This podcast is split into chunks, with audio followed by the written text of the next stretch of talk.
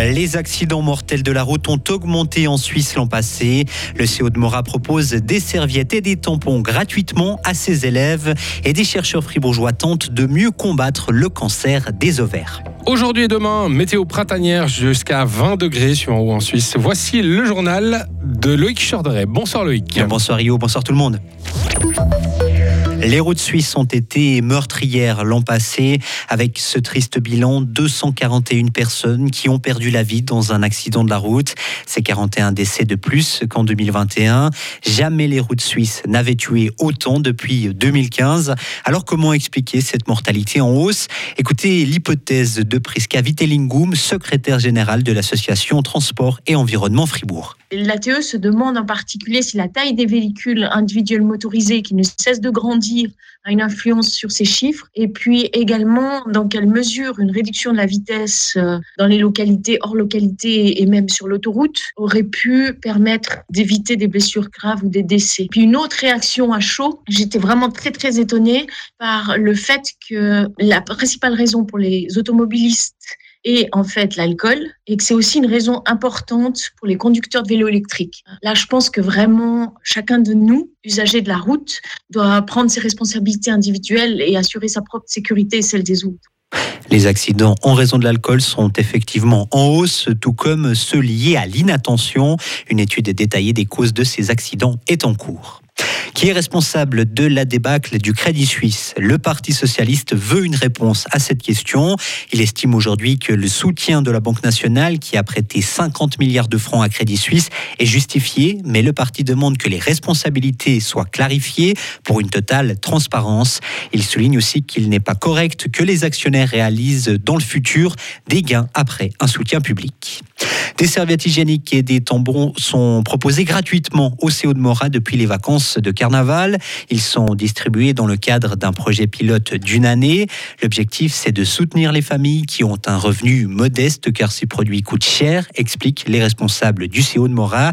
La ville de Fribourg compte aussi offrir des protections hygiéniques dans les écoles et les CO dès la fin du mois de mai un nombre d'affaires important et des dossiers toujours plus complexes. Le tribunal cantonal fribourgeois a rendu 2837 arrêts l'an passé. C'est moins que les années précédentes, mais cette baisse s'explique par des cas plus difficiles et donc plus longs à traiter.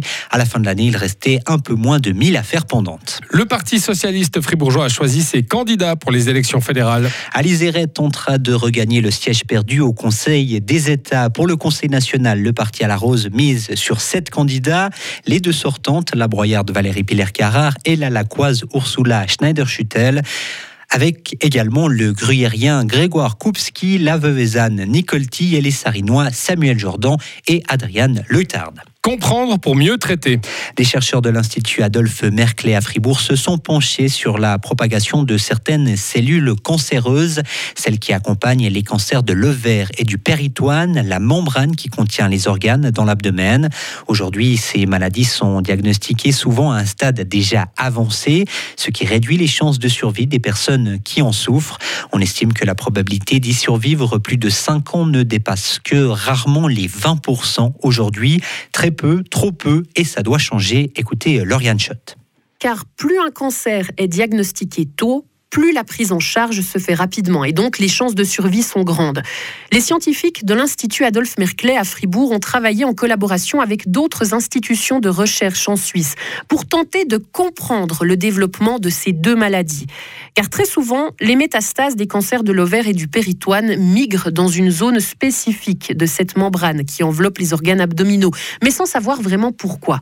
Les chercheurs ont donc recréé cette région du corps en trois dimensions.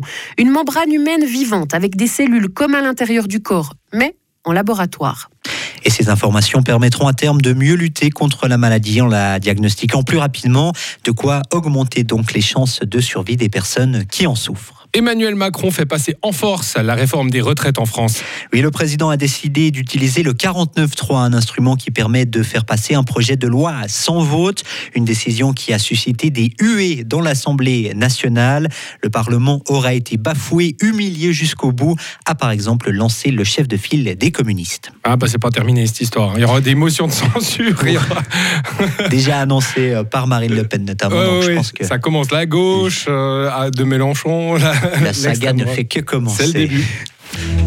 Retrouvez toute l'info sur frappe et frappe.ch.